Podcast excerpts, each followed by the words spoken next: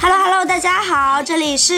闺蜜深夜卧谈会。好不容易有了这么一点点的默契，然后呃，大家有没有看最近最火的这个话题？不用自我介绍了是吗？哦，对不起， 这我忘记，我就我们太火了，以至于已经不需要我了。碰太熟了通过声音可对以对对辨对认对对对。大家但是哎哎，，怎怎么么没有陌生的声音进哎来？，这是陌生的声音。最好歹介绍一下陌生的声音。那我还是介绍一下自己吧。大家好，我是马代， 突然马代。大家好，大家好，我是一直在被割的韭菜。大家好，我是某一千八百平馆的馆长啊，今天不陪我们一百零三期了，要赔的。要陪的。今天弱弱的，今天弱弱的，因为今天我们馆长这个身体有点抱恙对对抱对对恙抱对恙，连夜赶过来，大早上去打了点滴，现在赶过来。太不容易，为专业献身 啊！对，要专门来聊今天这个话题。那我们还是先说说这个陌生的声音吧。我们先介绍一下今天的嘉宾，好不我好？们今天这个嘉宾呢，是我觉得没有什么介绍的 必要。今天哪，天这天个哪，嘉宾真的是太厉害了，我们对对对今天的嘉宾确实，我的我们那这个个嘉宾真的是真的千请万请才能请到，是，确实太难了确实，而且他是非常的。非常厉害，怎么个厉害呢？就是哪里有需要他就往哪里搬的。我们砖砖头头老师，各位好，我是砖欢迎欢头，迎哪里需要我就往哪里搬，就是我们砖头老师的声音真的非常有磁性。对他可能是社会主义的螺丝钉啊！也 也也也许吧。 快快让我们进入今天的话题吧。而我 且钻头老师一看就很有赘婿的潜质，啊，怎么就抛梗了？好，我还没说，我还啊没，我还没有说。一点神秘感在后对面。对对对对，那我们今天要说的是这个关于赘婿相关的东西啊，真太真太火太热了了！我昨天我昨天真是追剧追到三点，把大结局看完了，叫我高贵的 VIP 好吗？ 上个礼拜就有人看完了吗？那上礼拜他们是超前点映的，他们比我更高贵一点， 虽然最后很扯。真的吗？烂尾，说是烂尾。韭菜老师看了吗？我我昨天晚上努力的看到了第十六集， 好努力，你真的好努力。 哎，我很认真，我看到了，我已经看到了传说中很不好看的临安的部分，我也感受到它感受到真的很不好看。哎，我都是三倍速看的，我就放弃了。所以 我今天一定要听一下这个结局，你要告诉我，你得把那个剧透一下吗对剧透我们会被打吗对也不会，因为我们下一期播出来的时候，它已经真的就结局了，就大家都看到了，哦，OK，OK 所以这个时间点掐的非常巧可以的妙。可以的， 怎么，我们这个馆长馆长看了吗？看了。看了原著原著都看了是吗？我都是在抖音追剧，哦，突然出现禁品，怎么回 事？ 某音逼某 掉，好音某音某都低调是屏逼蔽掉，低记得调逼掉。那你这你感觉这个剧怎么样呢？哦，挺好看的。嗯爽吗？爽好嘞，三分钟看完那个吧。三分钟看完版你怎本。么没有推荐我看呢？我今天也看了。马上发给你。 那我们刚刚馆长说他爽，那你觉得他爽在哪里啊？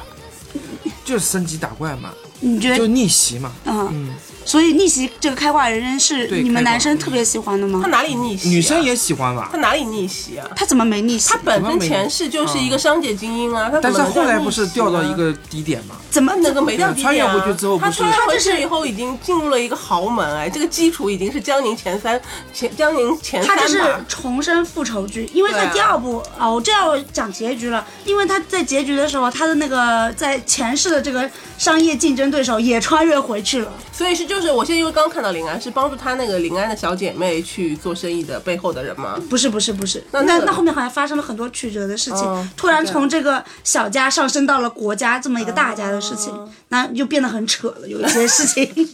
所以我们继续来刚刚前面，你为什么觉得是逆袭呢？我不觉得是逆袭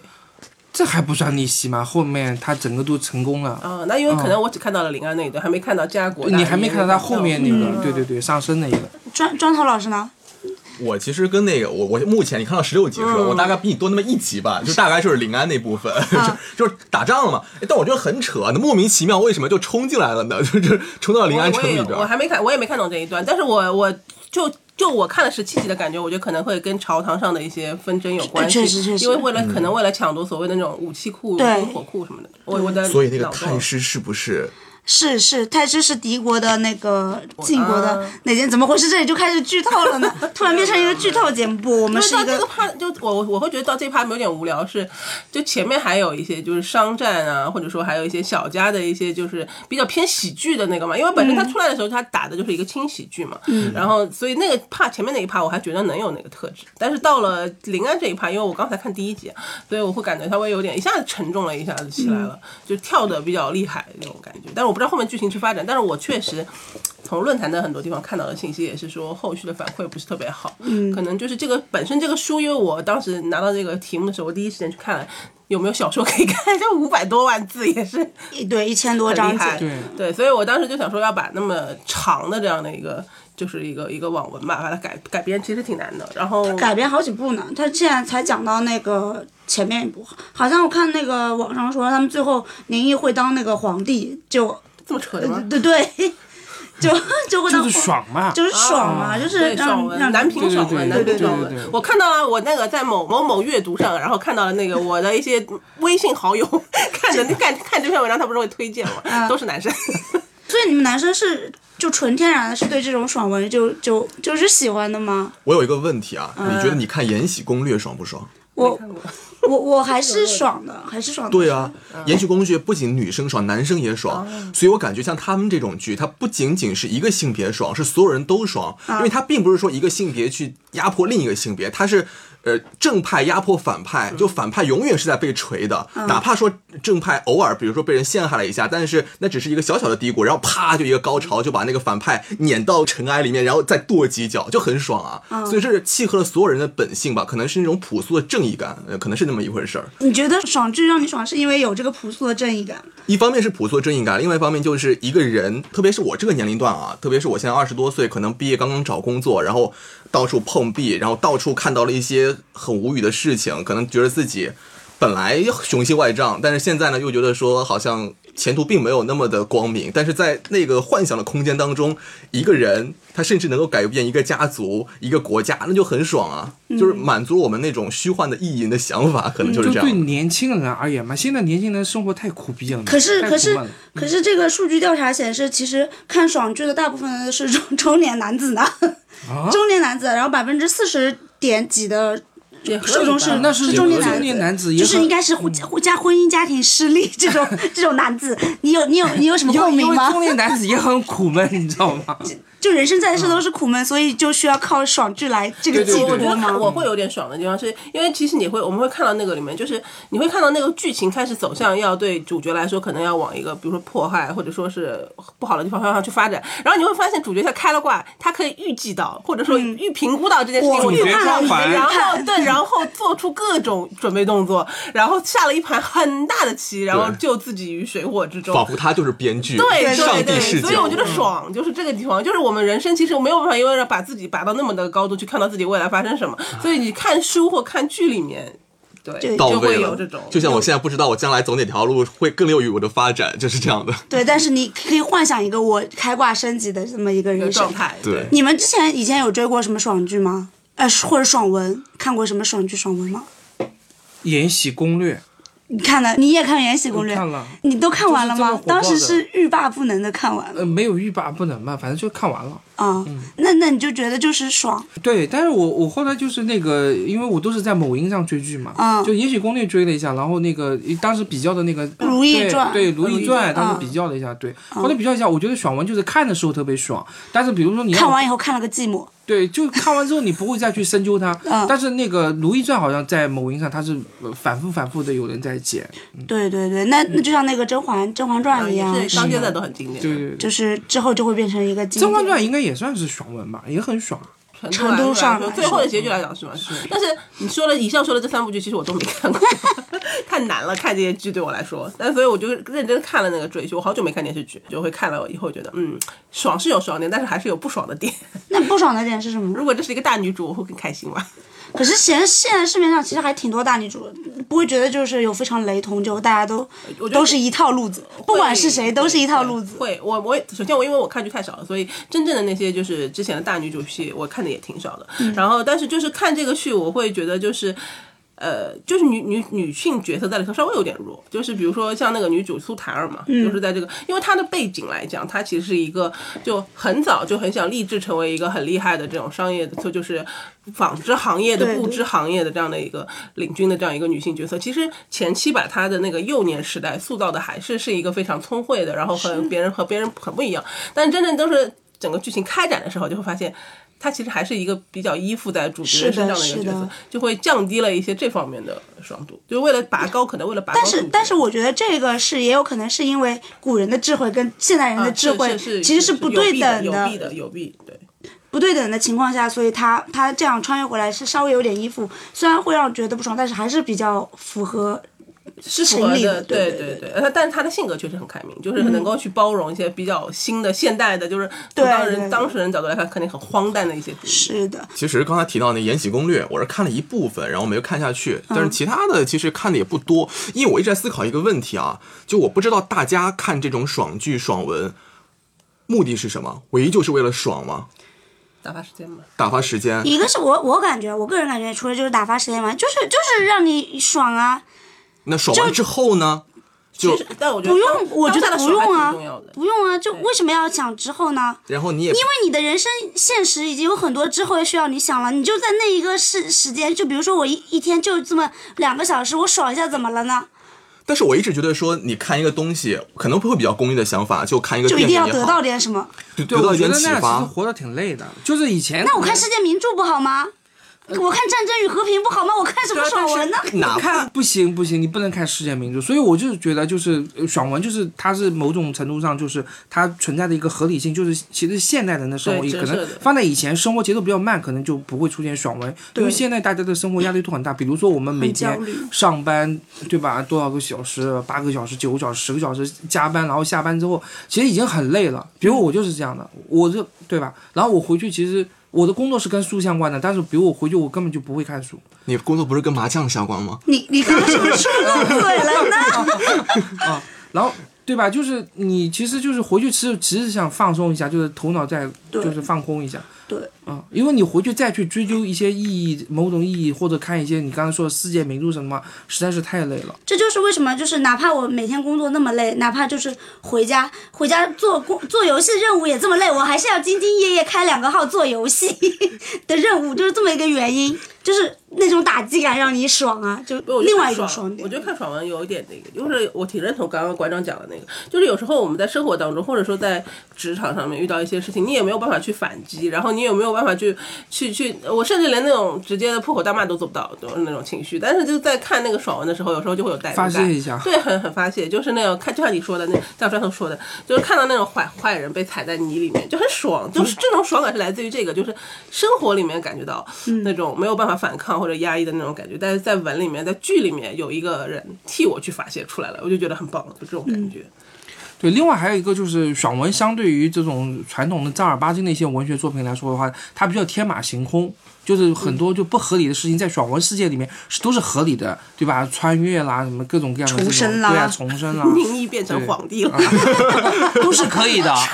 对，不都是是他这可以个的。架空朝代，我觉得 OK 的。那刚才也说到了，就是我们其实就是现实生活中还挺苦闷，不是也挺焦虑的。那你们会想要当赘婿吗？很想知道你们啊男生愿意当赘婿 吗？其实我觉得对于我现在这个年龄来说，还有点早，你不觉得吗？因为我没有体验过不被早了不早了没有体验过被碾在尘埃里的那种痛苦。不早了，等你想明白了以后，想要当的时候，你已经发现为时已晚 了。？所以你觉得为时已晚了吗 我现在是真的有一点，有一点觉得为时要已从娃晚娃。抓起是吗？我我真的，我昨天还跟他们说，我说如果我穿越回去，就我也能穿嗯越，能穿越到二十几岁的时候，我一定要告诉那个时候的自己，干嘛努力？ 被人包养不好吗？这个不好不好，你这个这个这个，我觉得三观老不正 了。不好不好。就昨天真的是太苦闷了，所以你们就你没有想过要当赘婿这件事情，对，而且我我不太确定你这个赘婿哈，它的意义是什么，或者说你赘婿的定义是什么？那我们就请九老师来给我们科普一下这个赘婿九九的。九老师就打开了对某 度，没有全是竞品。开开开玩笑，但是我我也其实不是很能定义这个东西，但是我就是稍微也看了一下，但我觉得这个争议我们大家可以讨论一下。我觉得嗯这个、因为这个本身是一个古词今用了，就是我觉得啊就是它本身入赘，我们讲来讲的话，应该是指的是男方。嫁就是所谓的男方嫁到女方家，但是这种对对表征是什么呢？我觉得可能是指的是，比如说男方在古代的话，女生可能会正常婚姻的话是女生改姓男姓嘛，嗯男方姓氏。我们经常会听到叉叉氏，叉叉氏，对女对方对古代的女生可能结了婚之后都失去了自己的名，都只保留了氏，就是嗯变对嗯成对只留了父姓、自己家的家姓，还有一个就是氏，就是啊屈臣氏，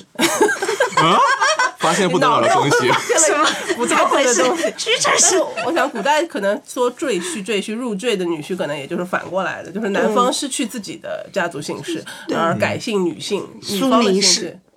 苏宁易购是吧？熟能一个，没有毛病。 所以我觉得我我的理解是这个，但是嗯这个其实就是对于你男生来讲，需要失去的就是你的家族的这样一些标识。但这个可能是仅仅局限于古代那样一个社会氛围当中吧，因为那个时候女子嫁到男方家之后，她也是没有什么社会地位的，是是对对她也就是相当于她不是她娘家的人了。那但是在现代婚姻当中，哪怕两个人结婚之后，我不知道大家就家乡那边怎么样，但至少在我家乡浙江舟山啊，就哪怕比如两个人结婚，她可能在男方家办一个婚礼，在女方家也办一个婚礼，她就没有嫁娶这么。刻板的一个概念了。就虽然我呃我儿子娶媳妇儿，比如呃你你女儿嫁出去，但是可能这只是结婚这个概念，并没有说对谁依附谁或者谁帮衬谁这个概念了，更加平等一点会。但是现在应该还是有这个概念吧，因为现在还是会有所谓倒插门女婿或者是入赘的女婿这个概对念。呀、就是女孩出嫁肯定要收彩礼嘛，对吧？就看彩礼怎么给嘛。我觉得有几个嗯那就是赘婿收不收彩礼？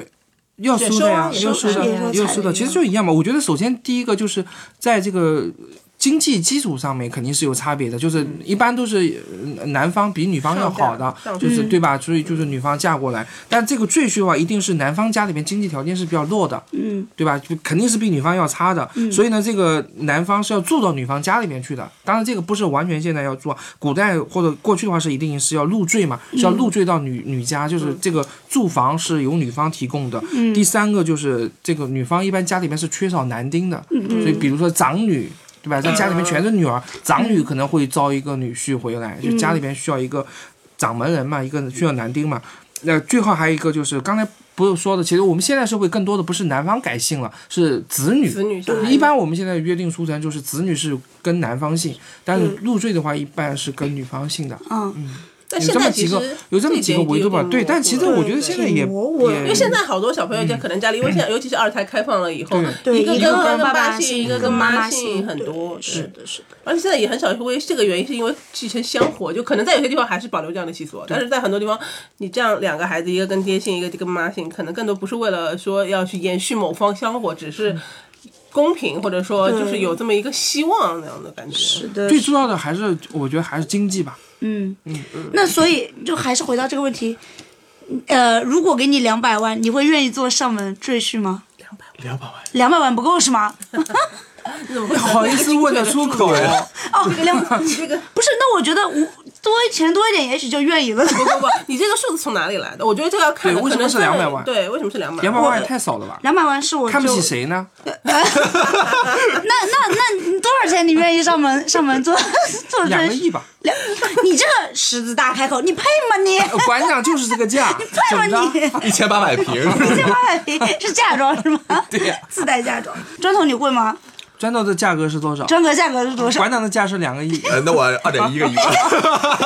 非要哦起来，非要高出百分 之五，这 这这还拍卖起来，所以你们就开了这么高的价格，这么高的天价，是真的不愿意做这个赘婿？为什么突然沉默？就我在想，馆长经历过婚姻之后，你会不会回过头来看的时候有一些其他的想法？嗯，赘婿会不会让现在的生活变得轻松一点？对，不是，你就问的很奇怪，因为应该没有男性就是主动会说我愿意去做赘婿，刚刚不是听一啊那不 故事吗？绝对是绝对是要有前提条件的，嗯对吧？就是就是他的就比如经济条件是比较差一点的才有这种可能性。嗯假如你家徒四壁，现在天降两个亿，让你上不用杭两两百万就够了。啊，现现在天降两百万，让你上杭州萧山做赘婿，两个亿，那那没得说，含泪入赘。两个亿你妈含泪，你感觉你非常的绿茶，我跟你说， 所以男生对于赘婿这个其实是本身从你们角度来讲，觉得排是斥一的个吗自身倒没有什么，因为有是这个社会约定俗成，你知道吧？就是你现在还好，那过去肯定是会被指指点点，或者其实就像呃媳妇一样的，媳妇到婆家去，如果其实女方如果家里面呃经济条件比较弱的话，在婆家可能也会不受待见。那男方也是一样的嘛，本身就是、呃中国还有这种男强女弱的这种传统观念在，嗯，但这种其实挺糟粕的，我是感觉我以对，为就就是挺糟粕嗯对，的。我我是感觉这么多年就现在的发展，对吧？然后其实我们这么多这这几年，尤其这几年，我们对于这种男男女关系还有婚姻关系，其实讨论的真的很多。然后好多同学也因此而已经开始有一些对就平等的这种思想了。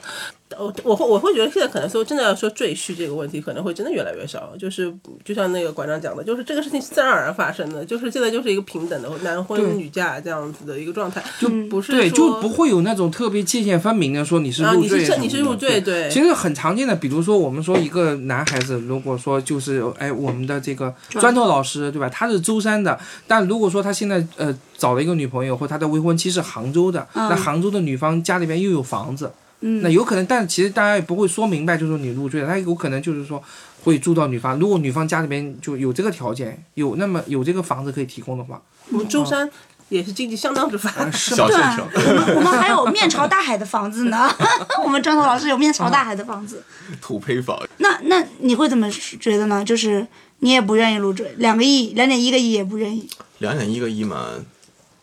其实说实话啊，就是刚才那个馆长说他可能会更加的注重这个外界的看法，但其实我现在自己来看，我内心其实对这两个字是比较排斥的，因为我其实是一个怎么说呢，我是一个比较传统的人，我自己比如二十岁刚出头，然后就让我去入赘，我可能就觉得说我还没有通过自己的努力去。看看我的天花板在哪里，就让我有一条捷径可以走，但是这个捷径的代价可能会让我觉得有一些比较难以去一时间接受，所以不我能接受的是什么？就是你会觉得很怪啊，不是，所以我听到现在，我突然发现一个点，就是是不是男性对于入赘这件事情都认为，就是入了赘以后我就不用奋斗了，然后入了赘以后我就是躺着赚钱，不是吗？是这样一个概念吗？那这个我我不是很认同。你看嘛，就是我们看那个《赘婿》这部电视剧嘛，你看它里面除了男男主开挂以外，另外还有很多南德学院的一些同学们，其实他们也都是入赘的，但是他们没并不也不是说就是入赘以后，然后我就享受着女方带来的这些东西，然后我就不用奋斗了，然后我就躺着过完我。他们你看，他们跟着您一起在做生意，也想去争取有更多的这种在家里的地位也好，或者说在社会的一些发言权也好，其实也是在做一些努力啊。但是他们不是为自己而努力，并不是说我自己有一个什么目标，他们是为娘子分忧，就他们所有的价值观是依附在他们媳妇儿身上的，他并不是为自己，我说我要成为一个什么样的人，而是我要成为一个怎样的丈夫。对任何一个人来说都是挺可悲，就是你的价值观是依附在另外一个人身上了。这种心态难道不是很像一些女孩子，就是觉得结了婚以后，就是我就会丧失自己，然后就变成靠着丈夫？是的但事是实的上不是啊，就是女生还是说在这方面，女生已经呃就这么牵连下来被压已迫经很久了对，女生已经想的很很把这个问题想的更非常更透理所一些当然了嗯不不不不，我觉得现在的女生结婚不从来已经没有人，或者说很少有人会有这种想法，认为我结婚以后就是因为结了婚，所以我就失去了要去奋斗的原因。因为像刚刚前面砖头老师说，你你排斥。成为一个入赘的女婿，是因为你觉得现在还没有开始奋斗，没有奋斗够，所以一旦我成为了入赘女婿以后，我我就得接受，就是我就是这种身份，然后我就丧失了去奋斗的一些动力。那我觉得这反向放到女生来讲的话，不就是有一些女生结了婚以后就放弃奋斗，不再为自己而努力，那不是不这在现在看起来这不是很荒诞吗？那我入职的意义是什么呢？那要如果说没有一些其他的什么经济的一些这个回报的话，我为什么要入赘呢？那为女生为什么要结婚呢？但是你要明白一个点嗯啊，女生结婚她并不是说我我结婚之后我依附于男方，而是两个人。呃，怎么说？双向奔赴，我们我觉得现代婚姻它就是一个独立和对啊平等的过程。对啊，双向奔赴的话，没有说我娶你还是你嫁给我这种概念。但如果说你刚才理解的这种对于女生来讲的的这种结婚的话，是对标于入赘的，它其实是一种不平等的基础的。可是现在这种不平等的状态依然是存在的，因为而且很多，并不是所有的女性都像我们这么就是说哦，独我立对我结婚了，对我还能出来搞事业？不会啊，她往往会被这种自己的身份牵绊啊。不是，就是说，女生对于女生来说，所有的身份都可以抛弃，但是如果一旦她成为妈妈，她这个身份她就没有办法抛弃啊，她就是天然性的就要为这个家庭，或者说为这个要付出更多的东对西啊、她必须要丧失一部分的，对对对对对，不能说权益吧，就丧失一部分的智能。快看看馆长吧，让他跟你一起加入战斗啊，不然你一个人怎么观察我们俩唇唇枪舌战啊？那我我所以我会觉得，就是如球果员把入入赘这件事情放在现代，因为首先我身边确实也没有这样的情况啊，所以我也不知道现代的这种入赘情况是什么样。但是现在我应该很少，越来为越少。啊，为什么啊？嗯我觉得不会我其实我我其实就前两天去看那个什么校校内网，还有那个什么十九楼，很多人在底下求说要入赘，因为大家都知道这个萧山是这个入赘赘婿的天堂 嘛。然后就，而且萧山是一个什么样的一个一个一个地地方？他们就是就是入赘这个是有写在这个拆迁拆迁办里面的那个拆迁政策中的，就啊很扯的一个。来，我们来广而告之一下啊，这个有点扯。这个如果现代文明里还在鼓励这个事情，就是因为就像我刚刚前面讲的，就是在古代如果有会有入赘这个事情，或者说有婚娶，然后有入赘这个事情，其实对应的是指的是氏族香火的这种延续的一个必要，因为我们想要延续我这个姓氏嘛。虽然这件事情在现代看起来其实越来越淡薄，但是确实在很多地方还是会有这种家族的这种观念，是希望去延续家族的所谓香火，要不然现在也不会我们还在那里谈论什么男权，就是比如说什么重男轻女啊这些事情嘛，这些事情还存在的，不是已经没有了。所以这有这个问题存在，就还是有一个家族需要去延续香火的这么一个概念，所以肯定我相信一定还是会有入赘女婿。的这么一个概念，因为入赘女婿嘛，就是我们刚刚前面讨论好多，一种是男方可能会变面临改姓，但是现在社会这种比较少见了；二嗯是可能生下来的孩子会跟女方姓，那目的其实也是为了延续女方这一方姓姓氏的传香承火，所以这种情况来讲的话。在现代社会，这个一肯定不少见。因为我感觉是什么，我们好像就沿海周边，其实可能没有那么浓的那种家族的是，氛围，就是说我们家还有个祠堂，其实我连我们我家有家谱我家有，都没有都没我们见有我过。们有我也没我见过。但我觉得北方可能那边就是他们会对这个事情比较更看重敏感嗯一一点些，比如说什么孔庙里面，特别是山东那一块吧，我感觉孔庙里面那个可能自己一的定有。族祠那个很大一对区，他们的过年怎么是要给长辈磕头的？对对对，我我感觉就是南方可能沿海城市这一块不太有那么重的那个。所以在有还依然保留这些氛围的这个地方，其实肯定还是会有入赘的女婿这种情况出现的啦。下面下面我来科普一下，科普一下这个萧山这个入赘的条件是什么， 非常严苛，不是你想入赘就入赘的好吗？就是入赘条件中是指家庭中有一个女儿或者有两个女儿，然后家中没有男孩，然后第二个女儿。但是两个女儿中只有一个是可以入赘，另外一个是不能入赘，他也也明确的规定好了，也不是说你你想入赘就入赘，而且现在入赘的就是条件都非常好，百分之八十以上坐拥大专以上学历，不乏硕士生、博士生，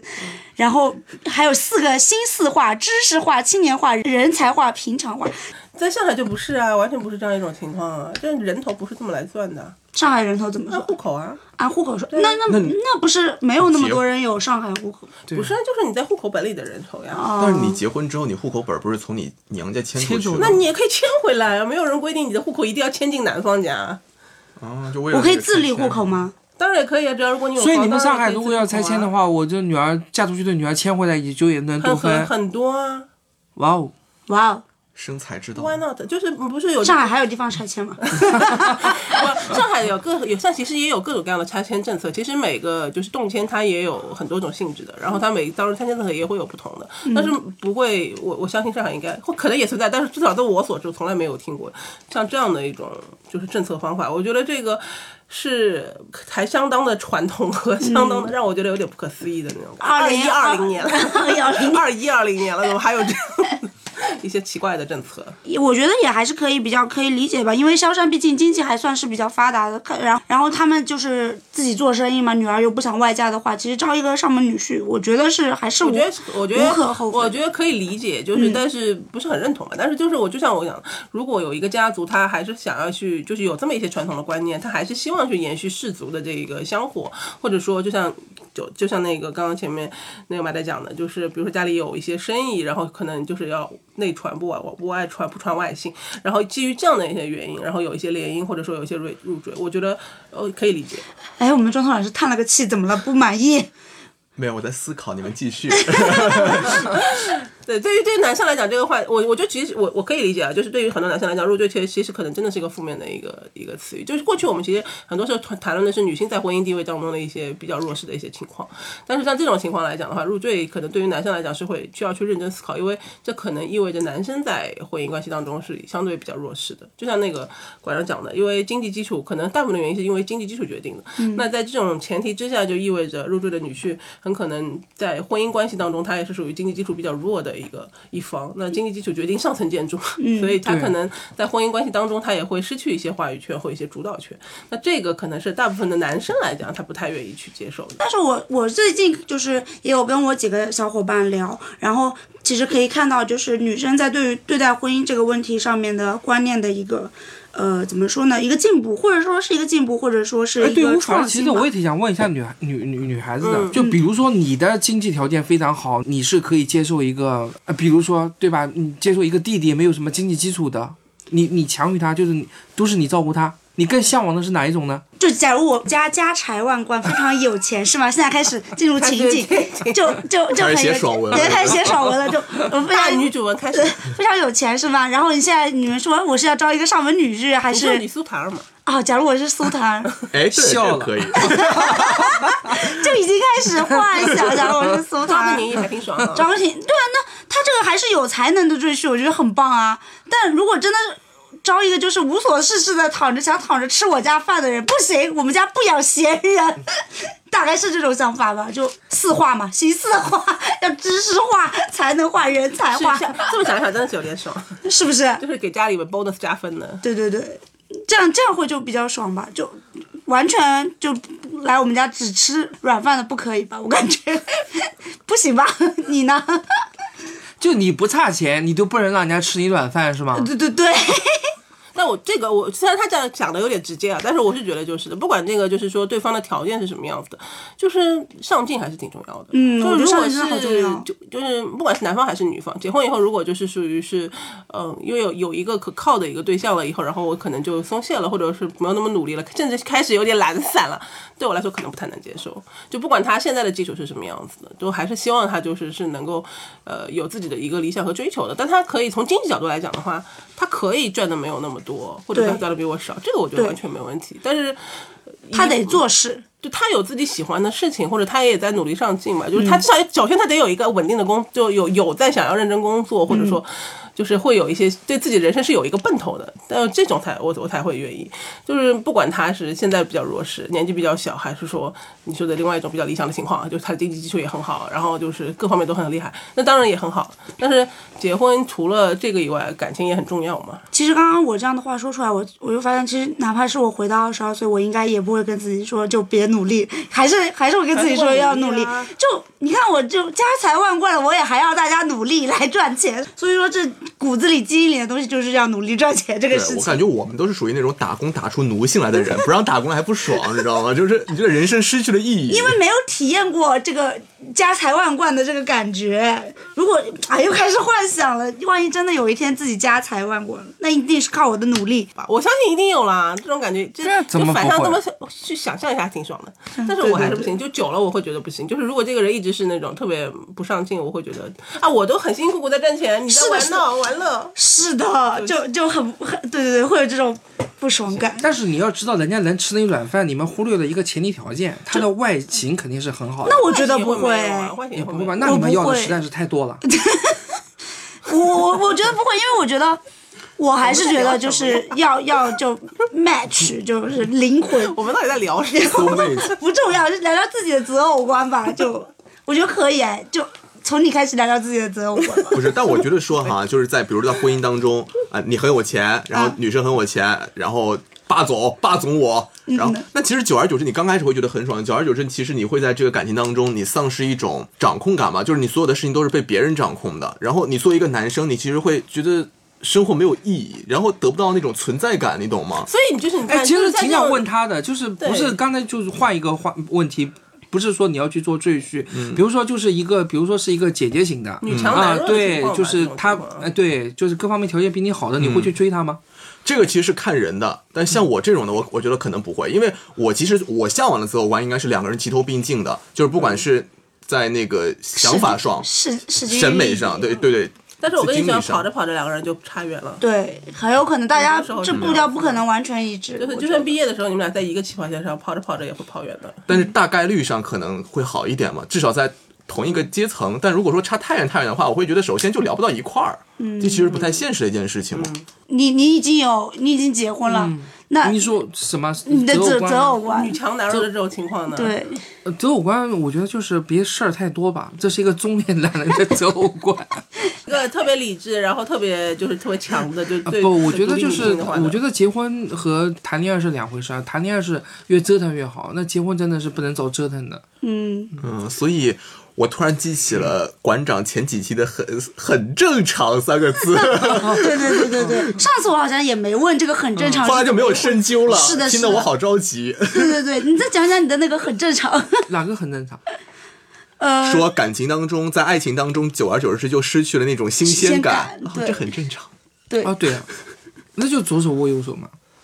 就没有了，这个很正常。没有没有爱情 了吗？只没有爱情亲情了吗？吗？只真有的亲吗？情了。对，，是的，你跟你老婆是就谈恋爱多久结的婚？呃，半年吧。那所以就是那个时候，应该就还是就是多巴胺分泌非常多、非常更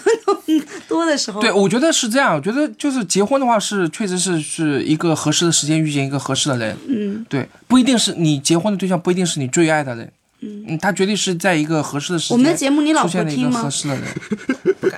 对， 不你敢不。敢发给她听。哦哦， 我太长了，啊老他应该婆忙也懒着，得他应该听忙着带孩 子吧？她可以在家里带孩子一点五倍速播放。那那然后呢？就现在也不会有什么那种感觉了吗？那那就问的太隐私了 吧？怎么还害羞起来？那你还会给他制造惊喜吗？啊，那肯定的，该完成的任务还是要完成的。啊 惊喜是一变成种任务主人了，的任务罢了。突然走偏。那那九九老师的择偶观呢？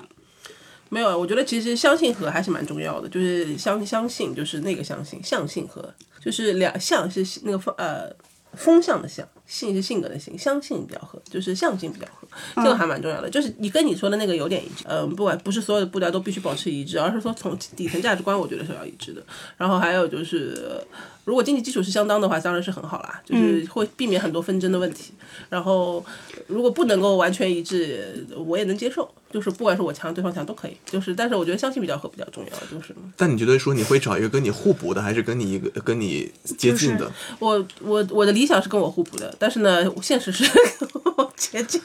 就是或者还有一种就是你强他弱，或者他强你弱，哪一种会你比较舒服一点？我我讲真的，就我觉得没有，就是有时候我我不知道你们自己你们的感受是什么，我觉得就是。谈之前和没谈和谈之后会有变化，就是谈之前可能会觉得就是会有一个强弱的关系，但谈之后就会发现有时候会逆转，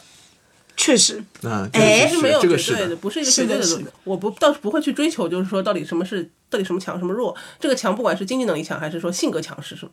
嗯，就这个还挺重要的。他刚刚说的那个那个会逆转，这个我觉得就很深有体会，因为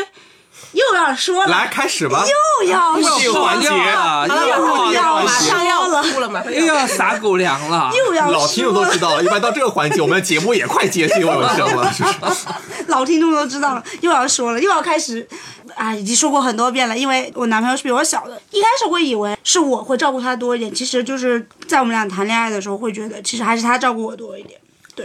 是今天少说一点，今天少是说这样一子点吗？。没啦。 没了没了吗没了，？所以你没了不说了你不说你对了这种关系，你觉得舒服吗？现在的这种相处模式，其实我觉得还挺开心的，就是、嗯就是我觉得我一一直是一个挺需要被照顾的人。就哪怕就是我在这个职场上表现的很强势，或者是掌握很多事情，然后做很多事情雷厉风行，但是其实我还是希望就是是被照顾的。我觉得女生都会希望被照顾吧。但是你感给人感觉你是那种情感充沛型的，我我以为是你在我一段感情里边你会是一个主导方。哎，我也是这么觉得你的。们怎么样？会怎么样会这么说觉明得是主他很主导女生方啊？就怎是么样算主导方？就就是我说什么就是什么，做什么，那是啊，这确实啊。哎，但你不觉得和你刚刚说那个他照顾你是矛盾的吗？就是你的怎情么怎么矛盾了？因为他照顾我的感受，所以我说什么他我们就做什么呀，没毛病啊。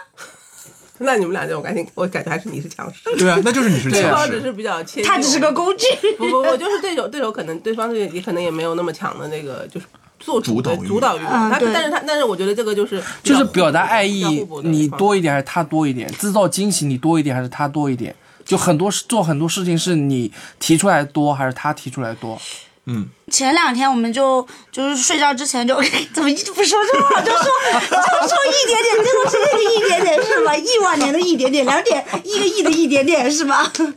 没事儿，我们我们成功在让我上套了你们这群人我们在我们我们的听众想听这个，啊对，特别想听睡 觉前。对对对，然后我四十分我钟我觉终于得进入大家都正很题想了。听这个，啊就是我们我们就是睡前就视频聊天，然后那天就是就是在就在盘点，竟然在盘点，就是我们给对方送了你什么，你送了我什么，然后他也不是说初一总结复盘嘛， 哎，我们这个我们真的有做过，在我们一百天的时候做了一个总结，就是总结了一下我们到底哪里做的不好，然后未来要怎么如何更好的发展不，愧是做运营的人啊， 就很扯。虽然很扯，但是我觉得还挺有效果，挺有效率。然后就是我们在就是也不是说盘点了，啊就看了一下，就是说送了什么东西，其实也是他起头的嘛。然后他就拿拿着视频，然后给我看了一下我送他的东西，然后他都藏在哪哪些地方，就放在哪些地方。他说虽然就你别看这个很乱，但是每个地方我都记得非常清楚。 然后他就，然后我就在想，就是说我送了他什么，他送了我什么东西，然后就我们就盘点了一个小时，就是礼物的这个东西。比如说到你们俩的感情当中，谁是比较主导的，谁是去制造惊喜的，或者谁是是制造惊喜更主动的那？个我感觉双方都有吧，就，但是大部分时间就是他会比较依着我，就说我说哎，这个星期我去干什么就去干什 那那么，还是你主主导动的啊，嗯，但是他会给你送惊喜啊，就比如说他。就那天他跟我说，他就说我给你准备了一个情人节礼物，在三八妇女节他给我准备了一个情人节礼物。我说我说我说什么什么情况？他说就是情人节那天准备的，但是他没有送给我，他就觉得不知道我会不会喜欢这个东西。三八妇女他就觉得你喜欢啊对，，但没有，他只是说了出来而已， 他只是说了出来。然后我说是不是什么东西？他说是一个项链吊坠，因为他玩守望先锋嘛。然后那个是守望先锋五百强的然那后最后个不是，我们公司邮箱，是呃是我们公司代理的游 戏， 是我们公司报社代理的游戏。嗯然后那是一个五百强的那个徽章。然后他就说他觉得这个，我说你买这个东西干什么？我觉得我我又五百强的徽章，然后，然后他就说，他觉得这个东西很好看，他觉得他女朋友戴上会很好。嗯然后，那他也是一个会制造惊喜的人呢、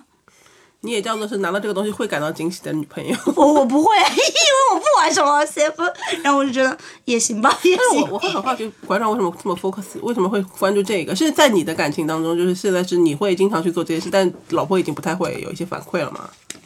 好直接，因为我两好几次他都提到这个话题， 对对我也对。想知道。你看我感觉你的不是，我是我是想研究一下，就是就是这个，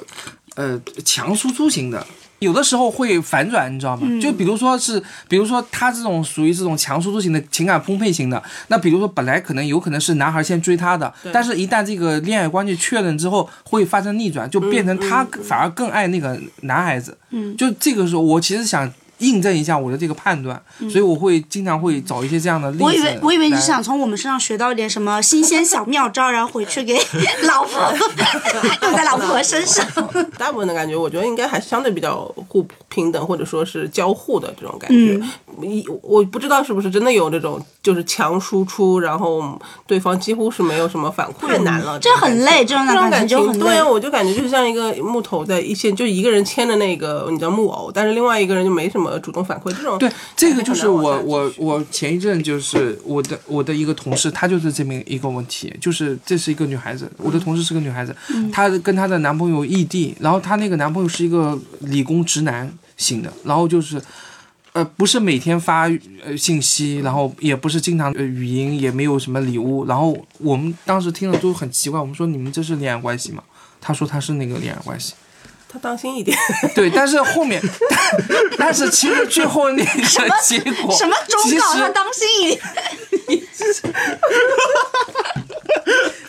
也是必然的。最后他们还分了，但是我啊我就对，嗯当心一但点。他们但他们这样坚持了半年，所以我还挺好奇的。我觉得还蛮难想象的，就是再怎么冷漠的一个男孩子，也不应该会这 样。如果这个人是你的女朋友哎，你怎么能忍住半年里面就是这样的一种冷淡状态？他的他日常的情绪在哪里呢？对，当时人这个都是女有孩子情解释绪就啊是，哎，我男朋友就是这种性格，他 不会。那他太傻了，我不觉得，对，所以我只啊们是他所的有人热都。情不为你而所燃。以到对对最后，他其实也前两天他也分手了，因为到最后他也实在是太累了忍受不了了。所对以，谁提的呀？对对对，他提的。你看还当了是回渣女。她提了之后，她就跟她男朋友说了你这这这些什么问题，然后她的那个男朋友一开始的时候还觉得反没反应过来，还觉得啊你只是又一次又是一次在发吵脾气或者怎么样子的，啊、啊，所以他是真的不知道吗？我觉得不会吧。我也觉得我也不觉会得吧。不是，我是说，我是觉得，我是像这种情况，就是还挺多的。有很多人就是，我之前还在那个某瓣上面还看了那种帖子，就是是会有这种情商低到这种程度的人吗？我会觉得会有。然后那个那个楼主是那个 就是结婚六七年了，然后小孩也也大概有两三岁、三四岁了，然后也这种情况。然后他就说他老婆有一天突然就跟他分手了，就是要提离婚，他就不知道发生了什么，他就觉得在这个过程当中，我们这几年吵也是吵，但是我们和也和好啦，然后我们做了很多，然后就为什么会分手？然后他写了很多，然后下面的评论里面就会说。是该离了， 但是你都不知道自己问题在哪里。就是男生，我觉得是会有的，就是会有一些情，就是比较对这个人的这个感情的感知是比较弱的，就是有些男孩子啊，嗯，就是他可能觉得我说一句话很合理啊，很正常、很普通，但是很伤人。他伤人而不自知，还有一种就是说，就是我觉得人都是有热情的，但是我不是花在这个地方，就是花在那个地方，嗯我不是花在人身上，我就是花在了物身上，或者说是别的事情上，爽我不文是身花上在你身上，就是花在了别人身上，嗯，所以就是。就我是觉得能量守恒啊，所以就是如果在感情当中呢，你感觉到对方不那么热情，他可能真的就对你没什么兴趣，嗯 所以这就是我我刚刚前面说为什么他说有点危险，有点危险，这是我的一个见解吧。我会觉得，就像感情还是要互相相交互比较多一些，会感感情会好一些。所以我们今天一路从赘婿谈到这个，是谈到最后感情当中的强和弱的这个问题。是的，是的。毕竟我们是一档情感书类的节目，就是咱们也不是什么网文网文界的什么权威代表，咱们都是看爽文的人。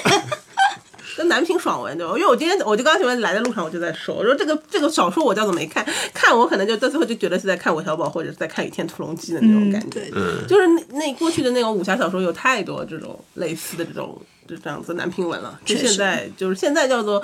不流行了，或者说现在已经好久没有嗯不看到符合主流价值观了，应该这么说。但我是觉得，就是对赘婿这个事情，这个社会问题，因为一部网文，然后改编剧，然后一直到现在大家就这么热议的这个事情，我觉得也算是一个好事情吧，就把一些旧古古代的一些旧一些旧的观念，然后拿出来，我们大家重新来讨论，然后也是能够这样的一个概念的定义有了一个新的一个认识。确实，我也是在来这个之前，我以为大家对这个事情，男生也已经可能比较 豁达了，或者是，但没想到其实大家对这个事情其实还是抱着比较审慎的一个态嗯度。然后我也很认同刚刚前面马代讲的，就是很多男生去选择走这条路，还是需要破除很多，然后需要去打破很多世俗的一些观念，然后需要有一些勇气的。嗯那我也就是如果真正走上这条路呢，我也希望大家不要继续不要放弃奋斗，然后对就对是依然还是就是在我们的这个生活上当中去去要有更持续的这个努力，就是当然这个赘婿的身份能够如果能够带来一些呃额外的一些经济价值或者什么的，那也很恭喜。但是呃，大家都可我希望大家还能够更客观的去看待这样一个身份吧。对，也是很感谢今天大家一起来参加我们这一次的讨论。对，然后嗯、呃差不多吧，我觉得我的收尾也就到这里了。非常棒，非常棒！我觉得说的比我好，以后就要不都是由你来不说。不不不，追星这个问题让我来说。 好的，好的，好的。那我们今天的这个讨论就要到这里结束喽。那希望大家能够持续关注我们的这个闺蜜深夜卧谈会，谢谢大家，拜拜，拜拜 晚安。